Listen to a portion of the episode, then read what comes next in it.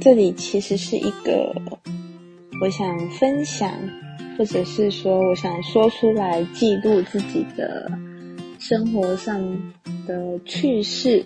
或者是有感触的事情。那因为我自己认为文字呢，总是没有办法涵盖情绪，所以我希望可以用声音的方式来记录自己周遭的生活。那最近呢，因为听了一个 podcast 频道，觉得他分享生活的方式很特别，然后有时候会很有趣，跟着他的情绪，不管是开心的或是悲伤的，都会让我很沉浸在其中。所以我希望自己也可以记录一下生活周遭发生的事情。